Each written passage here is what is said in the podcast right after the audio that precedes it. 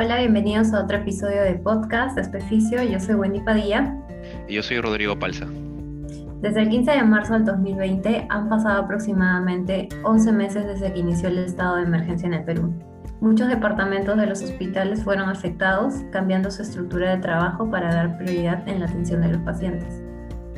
Es por eso que en esta oportunidad tenemos dos invitados importantes donde van a compartir los procesos y normas en salud para la gestión de un servicio de fisioterapia en la pandemia. Acompañar a la licenciada Sandra Guapaya, egresada de la Universidad Federico Villarreal. Realizó una maestría en salud pública y actualmente trabaja en el Hospital Laurestel Rodríguez Dulanto y desempeña el rol de jefe de servicio de medicina física y rehabilitación. Bienvenida, licenciada Guapaya. Gracias. Buenas noches, Wendy. Buenas noches, Rodrigo. Bueno, hoy día empezamos a conversar sobre básicamente la gestión del fisioterapeuta, tanto en esta pandemia que está sucediendo y cómo nosotros podemos hacer frente, frente a un servicio, ¿no? De, como ya mencionaste, soy la jefa de servicio de medicina física y rehabilitación del hospital que actualmente estoy laborando. Muchas gracias, licenciada Sandra. La tenemos felices acá de estar con nosotros. Asimismo, hoy está con nosotros el licenciado Gerson Chacón, egresado de la Universidad Federico Villarreal, actualmente coordinador del Servicio de Tecnología Médica de Padomia Salud.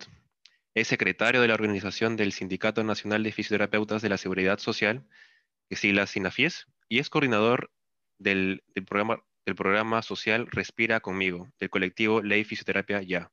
Bienvenido, licenciado Gerson. Buenas noches, Rodrigo, Wendy, Sandra y a todos los colegas que nos escuchan.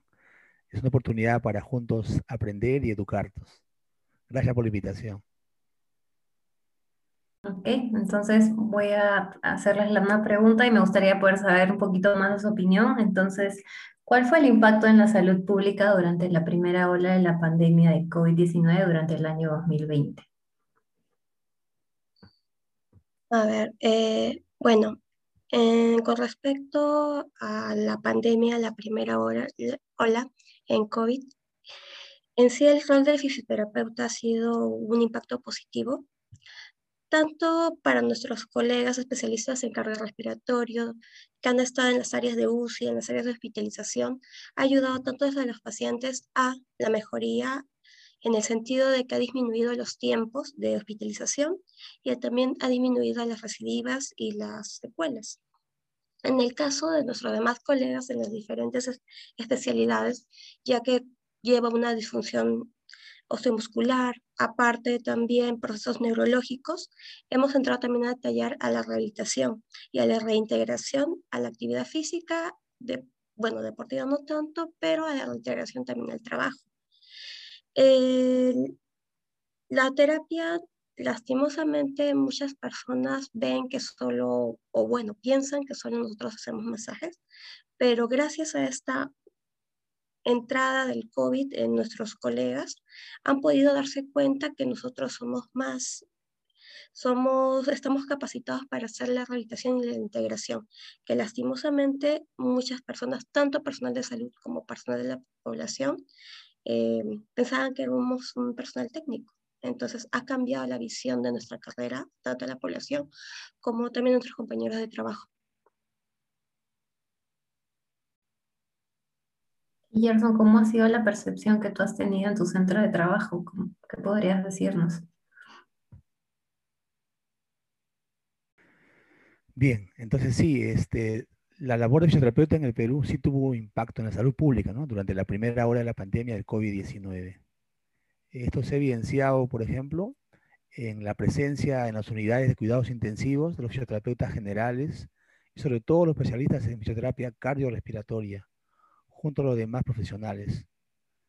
En hospitales públicos y privados ha ayudado a la pronta recuperación de los pacientes, generando menos tiempo de estadio en camas UCI y un alta hospitalaria del paciente con menos secuelas post-COVID. Debido a la fisioterapia desde el inicio de la enfermedad, eso significa ahorro y mejor uso de recursos. También la participación de fisioterapeutas en centros asistenciales públicos y privados, así como en forma particular en sus domicilios atendiendo pacientes post-COVID, ha ayudado a recuperar más pronto a la persona las utilidades de la vida diaria, laborales y recreativas.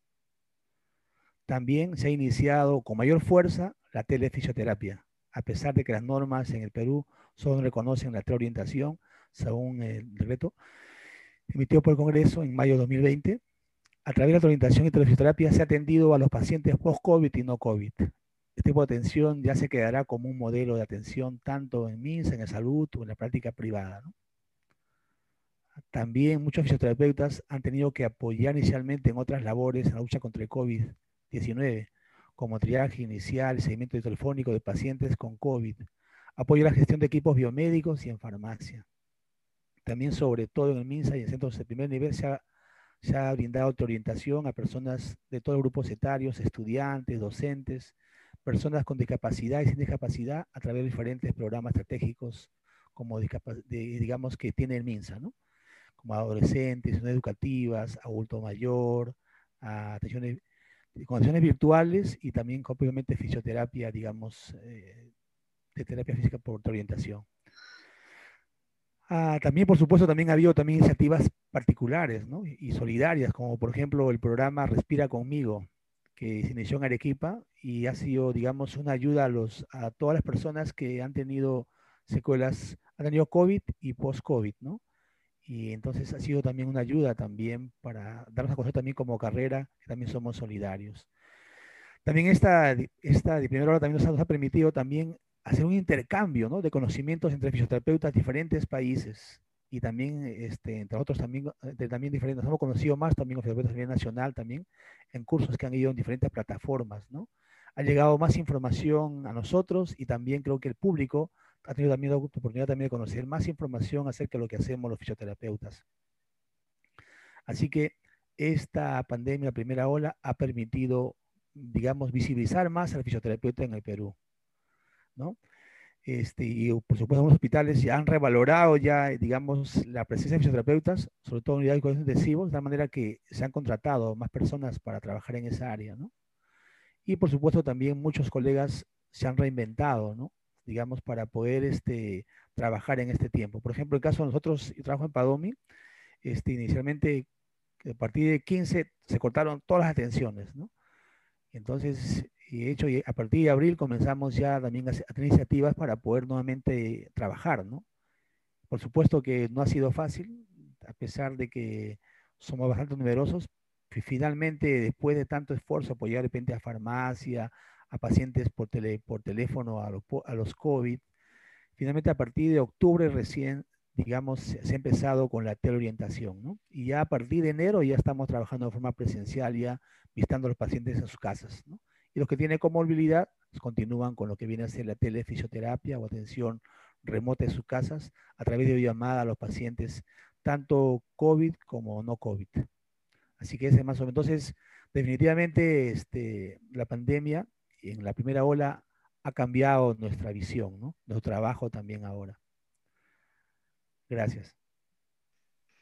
Muchas gracias, licenciado Gerson, por todo ese comentario que nos ha hecho, porque realmente, pues, desde que se inició la pandemia en, en, el año pasado, hemos tenido que adaptarnos al cambio, ¿no? Como fisioterapeutas, a ayudar como equipo multidisciplinario a poder eh, establecer una mejor medida para los hospitales, para que los pacientes se recuperen más rápido, para que exista un mejor flujo de pacientes, ¿no? Porque para evitar estos cuellos de botella que, que, se unen, en, bueno, que se dan en los, en los hospitales, ¿no? Y es muy importante porque, pues, debido a este problema, a esta, a esta pandemia, hemos, no hemos sido protagonistas, pero hemos sido un profesional que realmente necesita de nuestros servicios, ¿no? Y que y lo, y también que los pacientes se han dado cuenta de que el trabajo de fisioterapeuta, pues, es muy importante para mí para la recuperación, ¿no? Y ahora, pues, ojalá que se mantenga eso y se va a mantener a medida que nuestro trabajo sea bueno, sea constante y tenga resultados como está, hemos estado teniendo, ¿no? Eh, ¿Los centros de salud estatales eh, cubren las necesidades de rehabilitación ante estados de emergencia como el COVID-19? A ver, bueno, yo ahorita, como ya les comenté, yo trabajo en provincia. Lastimosamente, el área de terapia física a nivel, a pesar de que somos Lima, Norte Chico, no están cubriendo la necesidad.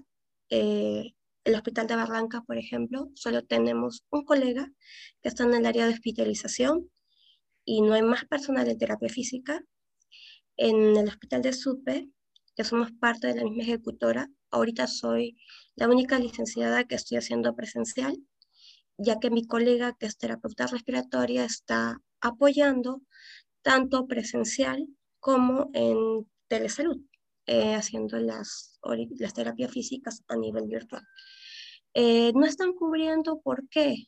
Porque a pesar que nosotros somos un hospital 2.1, no, no podemos llegar o no nos damos abasto para toda la población, ya que somos el único hospital de toda la región de Barranca que está haciendo post-COVID. En el caso de la parte particular, sí hay algunos colegas que están haciendo trabajo, pero en la parte de MINSA o e-salud no están trabajando en esa área. Eh, lastimosamente, de acuerdo a las normas técnicas, un centro de salud a nivel 1.1 o 1.2 no está en la obligación de tener un área de terapia física. Solo está la parte preventiva promocional, RBC.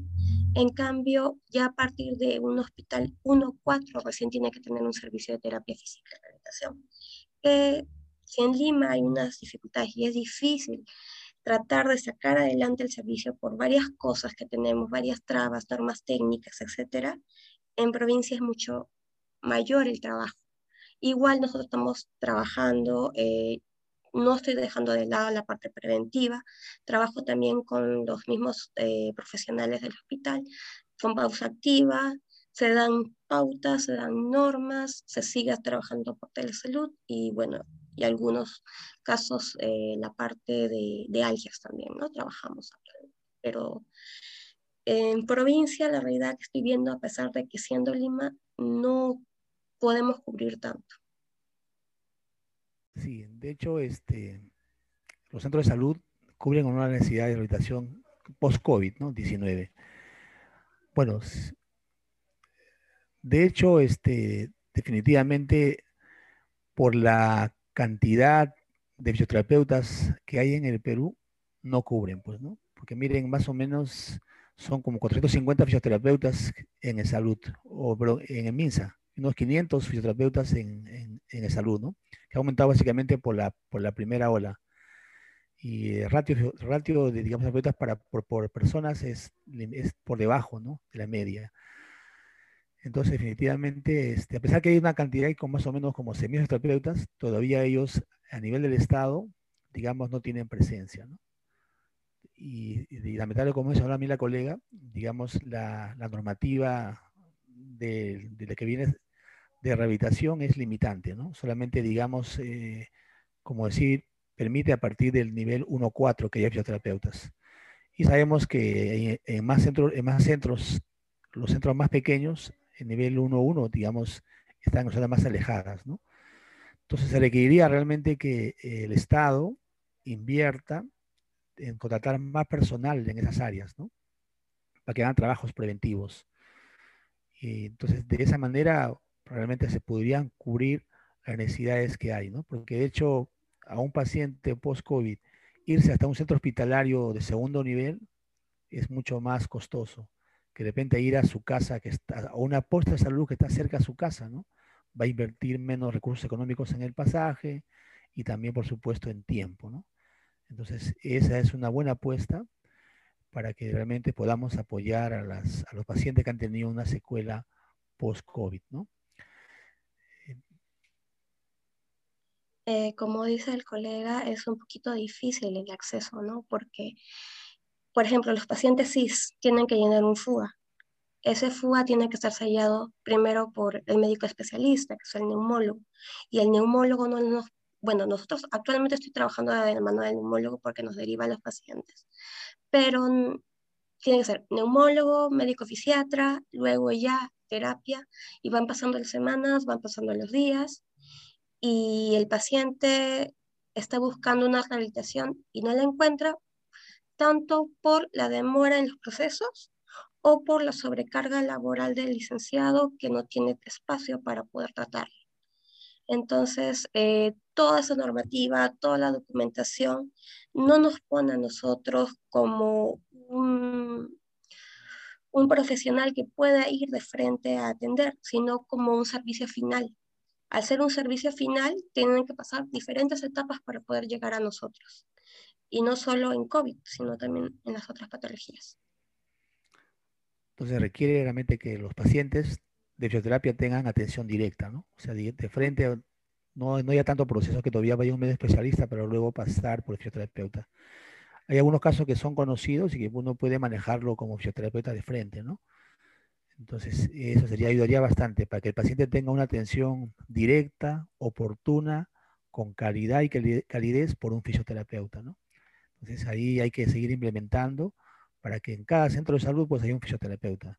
Yo creo que, por ejemplo, los que hacen Serum eh, realmente van a, a diferentes lugares, ¿no? Y hacen ese trabajo pero también conviene también que, digamos, a nivel educativo, de universidades mismas, y más adelante nuestro colegio profesional, trabaje también en implementar para que todos los que hacen Serum, por ejemplo, tengan las competencias necesarias para trabajar en el primer nivel, ¿no? Para que puedan trabajar, puedan conocer los programas, los ejes temáticos que maneja el MINSA, los programas de prevención y promoción que se manejan ahí, y por supuesto ponemos mucho más énfasis en el programa, digamos, la prevención de discapacidades y también en lo que viene, en empoderar al, al que tiene la persona con discapacidad a través del programa Rehabilitación basada en la comunidad, ¿no? Entonces, pero eso es, digamos, algo que tiene que desde el estudiante, la universidad, luego al egresado, el mismo colegio tiene que capacitarlo y formar cuadros realmente que puedan trabajar en el primer nivel, ¿no? y por supuesto también manejen también estos, casos como los post-COVID. Claro, como dice el colega, en la parte de rehabilitación basada en la comunidad, se supone que nosotros entramos como CIRUM.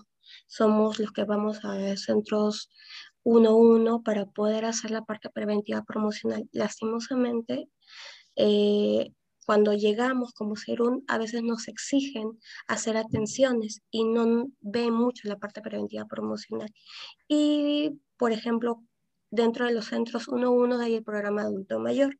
El programa adulto mayor muchas veces no está dirigido o no está apoyado por un licenciado en terapia física.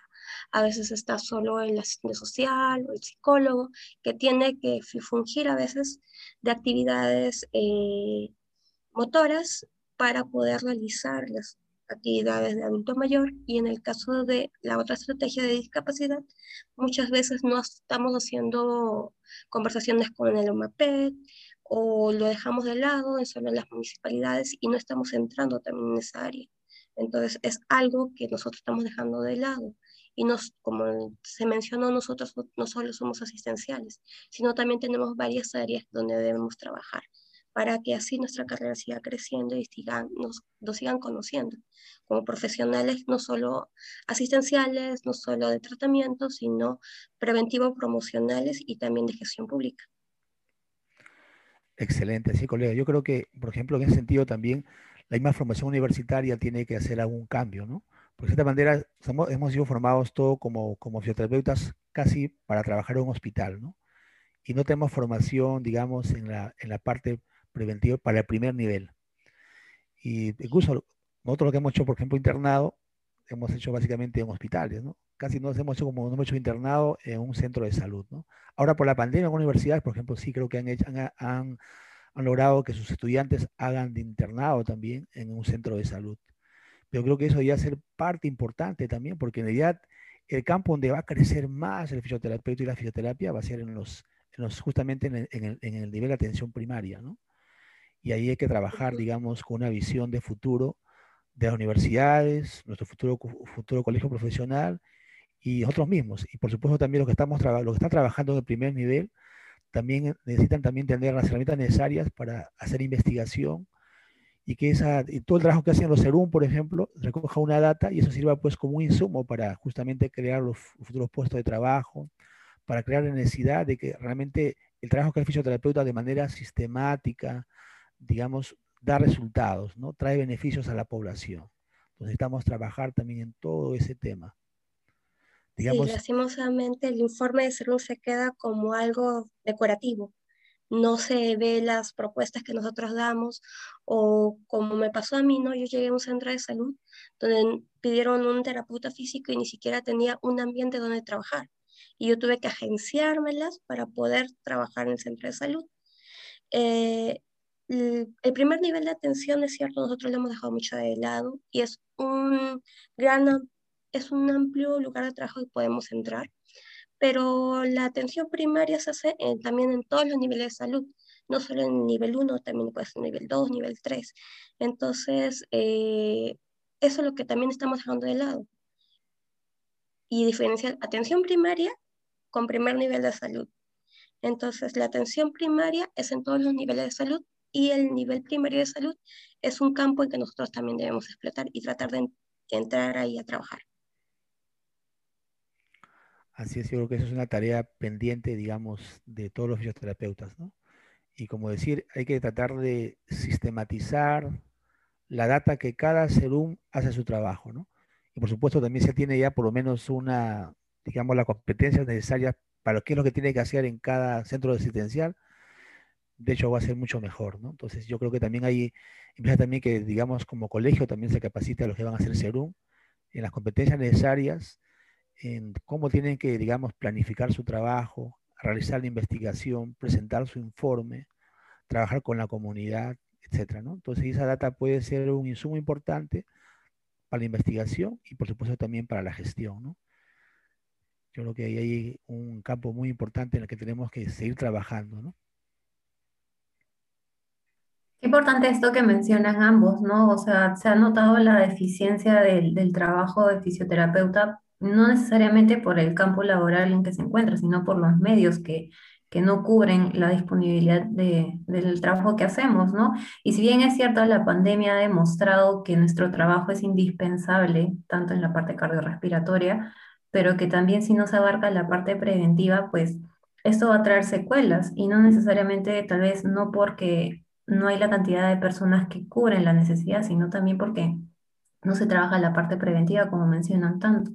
Entonces, justo como Sandra mencionaba y que ella creo que está más relacionada con la parte de salud pública, y Gerson también como tú lo comentaste, es que importante es poder manejar el tema preventivo, que es algo que a veces no lo relacionan tanto con el fisioterapeuta, ¿no? Solamente dicen, el fisioterapeuta ve más la parte clínica soluciona el problema y ya está el trabajo hecho, pero no saben que nosotros también tenemos un rol muy importante con la parte eh, preventiva, la parte de la promoción de lo que es la salud en las comunidades y las propuestas que ustedes eh, tienen presentes, ¿no? De poder trabajarlas desde el CERUM o inclusive tal vez mucho antes, tal vez desde pregrado, ¿no? Hacer este, todo el internado en las partes de comunidades que tal vez están alejadas, personas que no tienen conocimiento de la labor que nosotros desarrollamos.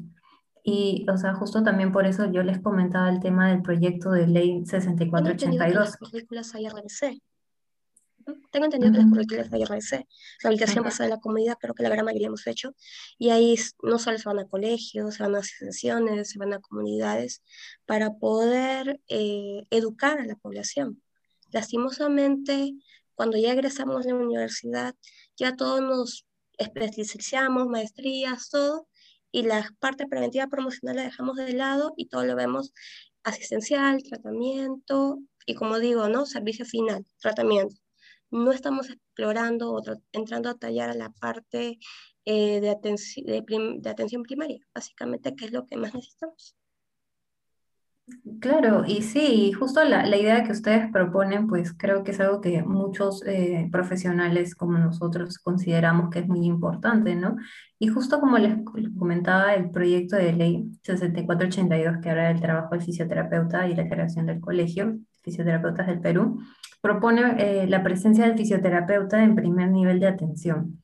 ¿no? ¿Ustedes cómo consideran esta propuesta importante en el manejo de los pacientes en esta área? Sé que ya han mencionado algunas ventajas de lo que sería poder este, involucrar el colegio de fisioterapeutas y las posibilidades que nos darían para poder desempeñar ese rol, pero tal vez me gustaría escuchar la opinión que ustedes tienen sobre este proyecto de ley.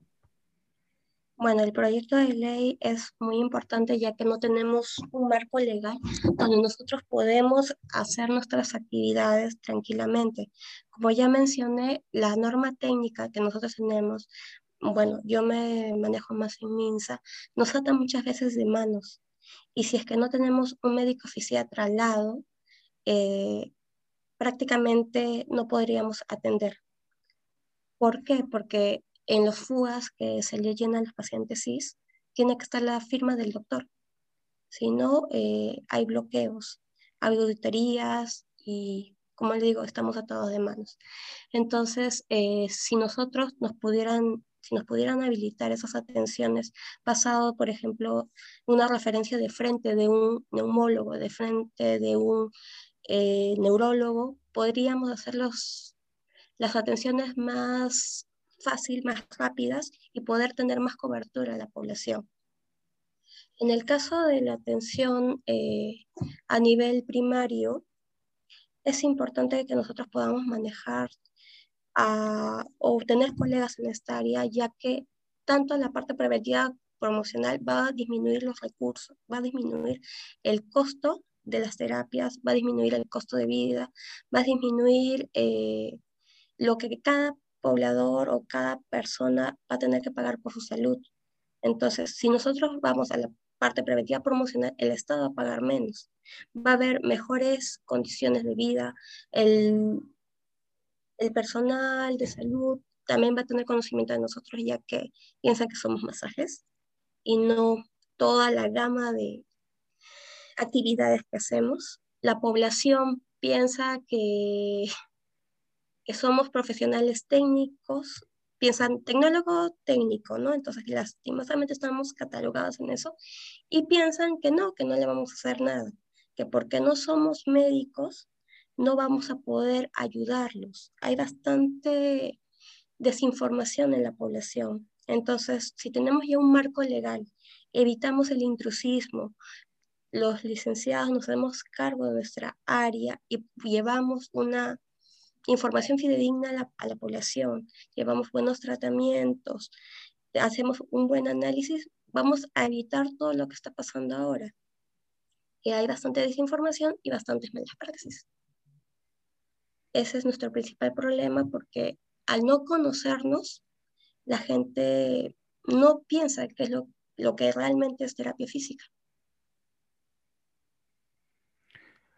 Así es, yo creo que este proyecto, ley 6482, va, digamos, recoge justamente la visión del fisioterapeuta, ¿no? Que tiene que ejercer su función en todas las competencias. La competencia, digamos, de promoción, de prevención, de trabajo asistencial, de docencia, de investigación, de gestión. Porque, digamos, si tomamos con la, anterior, digamos, visión, eh, digamos, básicamente nos ven como personal asistencial, ¿no? No tanto metido, digamos, en la parte preventiva y promocional. Entonces, esta, este proyecto definitivamente amplía lo que realmente nos corresponde por ser una persona universitaria, ¿no? Tener, ejercer todas las competencias que tenemos como profesionales. Y eso nos va a ayudar definitivamente a participar de manera mucho más activa en la comunidad, ¿no? Entonces, yo creo que sí es importante la presencia del fisioterapeuta en el primer nivel. Y como he mencionado hace un momento, va a permitir que de manera directa, oportuna, con calidad y calidez sea atendido por un fisioterapeuta. Además, porque, digamos, este, va a ser, el fisioterapeuta va a ser, va a ser, digamos, parte del sistema de promoción y prevención de la salud, ¿no? Sobre todo en la prevención de discapacidades y el empoderamiento de la persona con discapacidad a través de programas como RBC, por ejemplo, ¿no? Y otros programas que simplemente. Y también, por supuesto, va a trabajarse en la prevención de enfermedades no transmisibles, como las cardiovasculares, obesidad, diabetes, mediante la promoción de actividad física, estilo de vida saludable, que justamente eso va a redundar en que pues haya menos personas con COVID que tienen, digamos, más lesiones, ¿no? Sabemos que las personas realmente obesas son las que tienen más, digamos, predisposición a tener un COVID mucho más dañino, ¿no? Entonces yo creo que tener fisioterapeutas, como pone esta ley 6482, va a permitir que tengamos, digamos, hagamos trabajo preventivo, por ejemplo, para que, por ejemplo, no haya más personas con COVID, ¿no? Para otras medidas también ya que se ha recomendado a nivel general, ¿no? Entonces, y por supuesto también para los no COVID también es necesario, ¿no? Porque de hecho, este, muchas personas que tienen lumbalgia, dolores musculoesqueléticos, o de repente fracturas que sean, digamos, no complicadas, lo puede manejar tranquilamente un fisioterapeuta en el primer nivel. Y por supuesto, también para los casos más complicados ya pues pasarán al segundo nivel, ¿no? Entonces ya ahí habrá una evaluación mucho más de otros profesionales también para ver el caso del paciente. Entonces yo personalmente estoy de acuerdo y debemos trabajar todos para que este proyecto de ley que empodera a fisioterapeuta en el primer nivel se, se lleve a cabo, ¿no? Y debemos trabajar, debemos unirnos todos los fisioterapeutas porque esto va a ser beneficioso para la comunidad. La población va a tener acceso de manera más oportuna a un servicio de terapia física con calidad y calidez.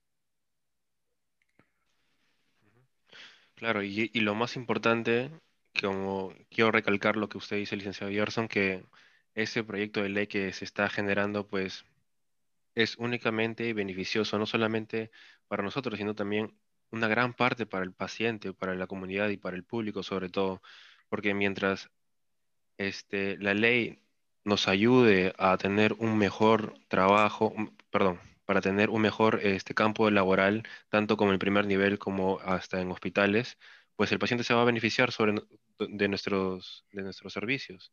Y así vamos a generar menos gasto para el Estado, como también decía la licenciada Sandra Guapaya. Eh, y debido a esto, eh, ¿qué estrategias se deberían promover para mejorar la calidad y la cantidad del servicio de salud en fisioterapia en todos los niveles? Bueno, lo primero, el marco legal, ¿no? Algo que nos apoye para poder implementar las áreas de servicios a nivel de, a nivel 1 de atención.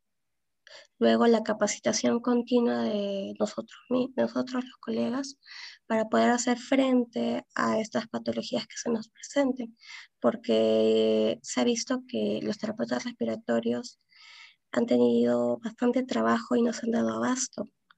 Eh, hay muy pocos especialistas en nuestra carrera, ¿no? Tenemos diversas especialidades en nuestra área y, y falta que varios colegas se sigan capacitando.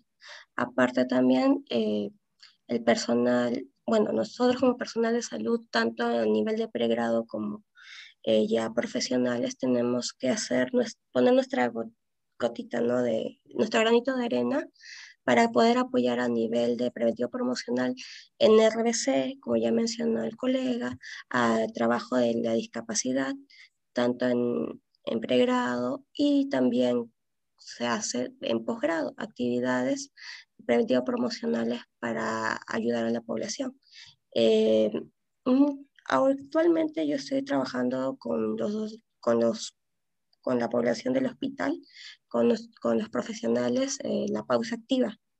Entonces, esto le ha permitido disminuir los, las bajas por, por algias, a pesar de que ahorita, por toda esta pandemia, saben que se han cancelado vacaciones, se han cancelado permisos, por lo cual están con mayor carga laboral, con mayor estrés laboral, aparte con toda esta coyuntura, ¿quién no está estresado por todo lo que se puede ver en las noticias. Entonces, al tener esas pausas activas en el trabajo, eh, estamos impidiendo bajas laborales.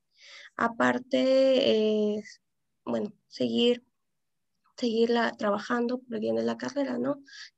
Tratar de que la población esté o sepa que es terapia física y nos, nos siga reconociendo como masajistas. Lastimosamente, yo he tenido que batallar acá cuando he llegado porque hasta los mismos profesionales de salud pensaban, ah, van a hacer un masajista por aquí o, o solo me vas, a, me vas a sobar y ya esa es la terapia. Entonces yo he tenido que venir a educar tanto en las reuniones de jefaturas como a las, al, bueno, a todos los que iban a mi servicio y decir, esto es terapia física y eso falta bastante trabajar para, para mejorar nuestra carrera, ¿no? Bueno, en cuanto a las estrategias que debíamos promover para mejorar la calidad y cantidad de servicio de salud de fisioterapia, uh, sugiero que podamos empezar, por ejemplo, con los que ya van a integrarse a la parte de atención primaria, ¿no? que son los serumistas. Debemos juntarlos, capacitarlos, darle una visión de trabajo, darles herramientas de investigación, darles herramientas, digamos, de recogimiento de datos, datos importantes, ¿no? Y de gestión también para su trabajo, ¿no? Digamos, otra palabra, darles todas las competencias necesarias para un trabajo, digamos, adecuado en el primer nivel. Y segundo, eh, eh, digamos, ese buen trabajo va a generar, pues, investigación y también, por supuesto, va a generar también eh, un sumo para gestionar más cantidad de servicios, ¿no? Se va a crear la necesidad de que en, ese, en esa posta de salud se requiere un fisioterapeuta porque ha habido un buen trabajo de parte de un serum, ¿no? Entonces, yo creo que hay que empezar por ahí. Y a los que están trabajando en el primer nivel, animarlos también a ellos también igual. Yo creo que también debe ser debe ser como una especialidad de fisioterapia en atención primaria y, salud comunitaria, ¿no? Para que también ellos tengan todas las herramientas necesarias de tal manera que se pueda estandarizar, digamos, los, los procesos, la gestión de los recursos humanos, la gestión, digamos, el trabajo mismo, ¿no?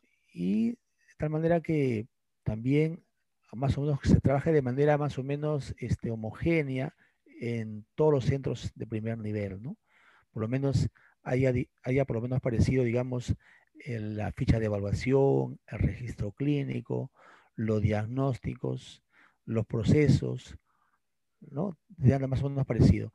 Y de manera que, este, tanto, digamos, en situaciones como esta, como la pandemia, igual se mantenga, ¿no? De manera que puedan, puedan seguir trabajando, ¿no? Por ejemplo, una experiencia, por ejemplo, interesante, digamos, en lo que viene a ser en las, nosotros el centenario.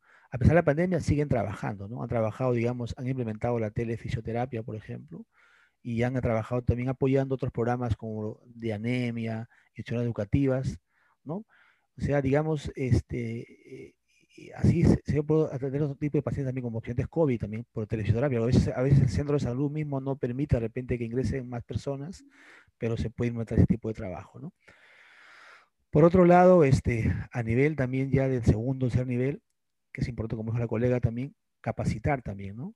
Digamos, a, los mismos colegas para que podamos, por ejemplo, todos trabajar en tener, estandarizar el registro clínico, manejar una historia clínica digital, ¿no? Tanto en el MINSA como en el Salud. Una misma fecha de evaluación de fisioterapia, tanto para MINSA, Salud, la Fuerza Más y la práctica privada, si posible, ¿no? Utilizar, tratar de utilizar repente el diagnóstico SIF, ¿no? Para que sea estándar a todos los fisioterapeutas. Y por supuesto, promover pues que, digamos, en cada centro asistencial, en el campo de su competencia, genere por lo menos una guía de práctica clínica, ¿no? Por ejemplo, nosotros trabajamos en de adultos mayores, digamos, tratar de desarrollar una guía de práctica clínica de repente para atención a adultos mayores domiciliario, ¿no? Entonces, eh, y por supuesto también, también por capacitar también a los gestores, ¿no? O sea, los coordinadores, los jefes, digan, ser capacitados, digamos, en la gestión, ¿no? De tal manera que también todos los coordinadores, de los centros asistenciales pequeños y grandes tengan competencias para conocer las normativas nacionales de salud y de fisioterapia, ¿no? Ah, digamos, conocimientos sobre liderazgo, manejo de las personas, de políticas públicas e institucionales también, del mismo MINSA, mismo de salud o las Fuerzas Armadas, y por supuesto también pues conocimiento para participar en los comités de calidad, los comités de gestión, de adquisiciones de equipos biomédicos, participación en el proceso de selección de fisioterapeutas, ¿no? Participación en el comité de capacitación, ¿no? Y aparte que también, pues, hace también su trabajo, con la, generar competencia para su trabajo, por ejemplo, para, para, por ejemplo, realizar la programación de actividades asistenciales del personal, manejo de horarios, control y evaluación de las actividades, ¿no? Digamos, lo que viene a ser auditoría de los mismos, eh, de, de, la historia clínica de repente, el mismo trabajo. Y por supuesto también competencias para también elaborar proyectos de mejora del servicio, ¿no? Y por supuesto tener pues todas, todos los documentos necesarios también como, como, como coordinadores, como jefes, nuestro centro asistencial, nuestro eh, trabajo donde, nos desarrollamos, ¿no? Así que yo creo que podemos empezar, por repente, por lo más simple, ¿no? Digamos, capacitarnos y generar, eh, digamos, eh, tratar de estandarizar nuestro registro. Luego más adelante pues iremos ya avanzando más, eh, depende de los procesos en la guía de práctica clínica. Algo que me gustaría recalcar bastante es el hecho de, aparte de las estrategias que han mencionado, en, medio de algunas deficiencias que podamos tener, es que no solamente son tal vez estrategias habladas, sino que las aplican, ¿no? Tanto la licenciada Guapaya como usted, licenciado Chacón, entre las capacidades que han podido presentar y también los problemas que han podido ver, han encontrado la manera de poder aplicarlas, ¿no? Entonces, a veces pasa mucho de que eh, podemos tal vez quejarnos o decir, este, el Estado no me apoya, pero lo que sí me gusta siempre recalcar y me gusta poder este, resaltar eh, en los fisioterapeutas es esa capacidad de, tal vez, no sé si llamarla sobrevivencia, pero entre los medios que, que tengamos siempre podemos encontrar la manera de trabajar, ¿no? O sea, tenemos esa, esa capacidad de buscar herramientas de donde haya, como justo había mencionado la licenciada Sandra, ¿no? Que en, en su establecimiento tal vez no encontró eh, el área este, con las facilidades para que ella pueda hacer eh, terapia física, lo que es fisioterapia, pero ella lo implementó. Entonces, son esas cosas que, que, creo que generan los cambios, ¿no? O sea, ver la necesidad y aplicarlo y hacer algo. Entonces, eh, eso es algo que rescato mucho de todas las estrategias que ustedes han mencionado, porque tanto en, tal vez en los años de experiencia que han tenido, han podido ir implementando eso, ¿no? Y eso también habla mucho del profesional y, y, las cosas que también se generan en, los pacientes, ¿no? Porque al final el, que se beneficia en todo esto también es el paciente. Eh, y bueno, y, igual lo felicito a ambos porque creo que tanto en sus establecimientos ustedes han hecho cosas que tal vez eh, algunos podrían decir que es algo mínimo, pero han hecho que cambien, ¿no? Entonces, si bien es cierto, no tenemos eh, un proyecto de ley que nos pueda permitir expandirnos en nuestras capacidades, nosotros no esperamos que esto suceda de brazos cruzados, ¿no? Seguimos avanzando y en buena hora y creo que en medio del trabajo que nosotros podamos hacer vamos a seguir potenciando esto y que, y que bueno, espero que esto se dé en algún momento. Pero de verdad que los felicito y pues ya para ir culminando esta conversación que ha sido muy interesante y creo que a las personas le va, le va a causar mayor interés de ver cómo, cómo manejamos este, el área de lo que es fisioterapia en establecimientos este, públicos, ¿no? Entonces, me gustaría tal vez eh, saber qué recomendaciones finales podrían darle a las personas que estén escuchando este podcast. Mm, bueno, lo primero que se está hablando repetitivamente es la capacitación. La capacitación de nuestros colegas, tanto por diferentes especialidades, ya sea ahorita que está en boga la terapia respiratoria, ya sea la terapia manual, terapia deportiva, también sería bueno eh, la parte comunitaria o la parte de gestión. Lastimosamente, mm, muy pocos licenciados en terapia física hemos sido o somos jefe de servicio. Entonces, a mí sinceramente me ha costado bastante implementar un MOF, implementar un ROF, un MAPRO, guiarme de la norma técnica que el Instituto de Rehabilitación, darme cuenta de la realidad de, la parte de MINSA, la parte de la gestión pública, en la cual la terapia física muchas veces está como que un servicio más, como de un servicio final y como que no nos tomaban en cuenta. Recién ahora por la pandemia nos están tomando en cuenta y están viendo el beneficio de la terapia física en estos, en estos pacientes con post-COVID, por lo cual eh, debemos seguir como que agarrarnos de eso y seguir creciendo y dando a conocer nuestras diferentes especialidades y qué tan beneficioso podemos hacer para la gestión pública. Aparte de la capacitación, tanto en las especialidades, también en la parte la parte asistencial, la parte de gestión, la parte de docencia y sobre todo una parte que hemos dejado mucho de lado, que es la parte de investigación. Muy pocas investigaciones en nuestra área, muy pocas investigaciones en nuestras técnicas, en nuestros procedimientos, en nuestras actividades que realizamos dentro del servicio, ¿no?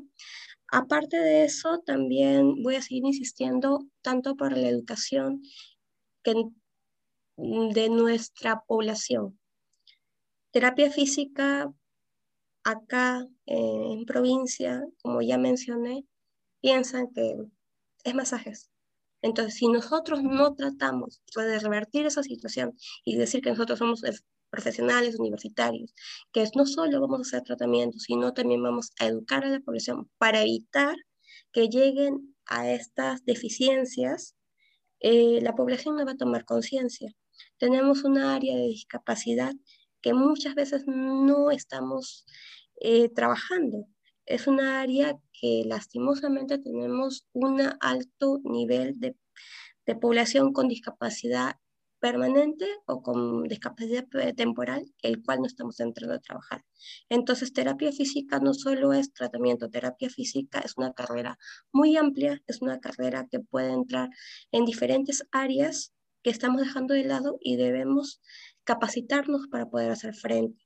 Eso es por una parte. Por otra parte, los estudiantes en las universidades que están en proceso de formación deben incluir en su currícula o ampliar en su currícula la parte de que ya, ya mencionamos, RBC, adulto mayor, parte de salud pública, nivel, primer nivel de atención, y que desde los primeros años los chicos comienzan a, a salir al campo y verse con la realidad que tenemos actualmente.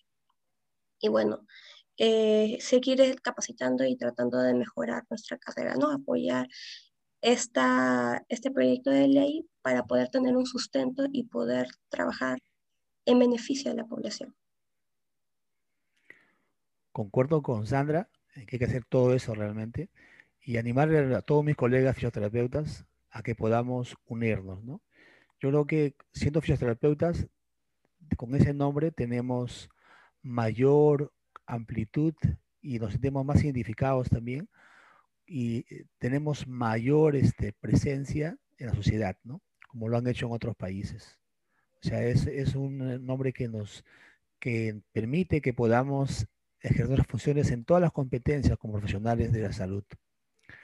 Por otro lado, también es importante eh, seguir trabajando, unirnos para que justamente el colegio y la ley del fisioterapeuta puedan regular para que la atención de fisioterapia, digamos, justamente no tenga dificultades incluso en la gestión, ¿no? Porque lo que como, como, como, como tenemos ahora, tenemos limitaciones, ¿no? O sea, tenemos un tope. Entonces, ahí tenemos que trabajar. Pero también decirles que tan solamente el hecho de que haya ley y colegio profesional no va a cambiar la historia.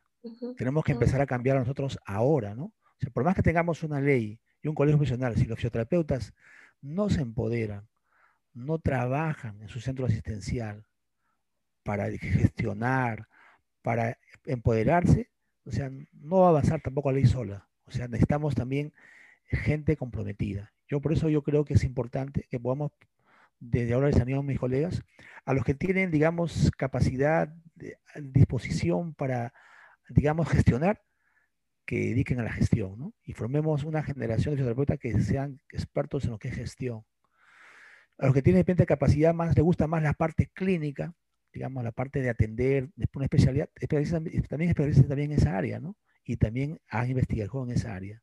Y de repente otro grupo va, de repente dedicado más a, a la investigación, de repente, ¿no? Ya, igual, necesitamos también investigadores. Y otros necesitamos también, otros que les gusta de repente la parte más política social, porque también necesitamos también que la gente conozca lo que hace el fisioterapeuta, ¿no? Necesitamos también llegar también a, a que el, digamos, a que el país también, y participe también en políticas públicas que beneficien a todo el país, ¿no? Necesitamos que tengan esa visión también de tener, digamos, una formación política social, también lo realicen, ¿no? Y por último, animales, mis colegas, a que podamos involucrarnos en proyectos sociales también, que nos permitan también darnos a conocer, digamos, de lo que hacemos los fisioterapeutas. No solamente, digamos, por la también, también estamos buscando ayudar también al prójimo, ¿no? Como ese programa, por ejemplo, Respira conmigo, tratando de que ayudar a los pacientes que han tenido COVID o tienen COVID para, para que ellos puedan sentirse que están apoyados por un terapeuta que piensa también en ellos y que va a estar con ellos también en cada momento de su vida, ¿no? en cada etapa de su vida. Muchas gracias por la invitación y que Dios le bendiga.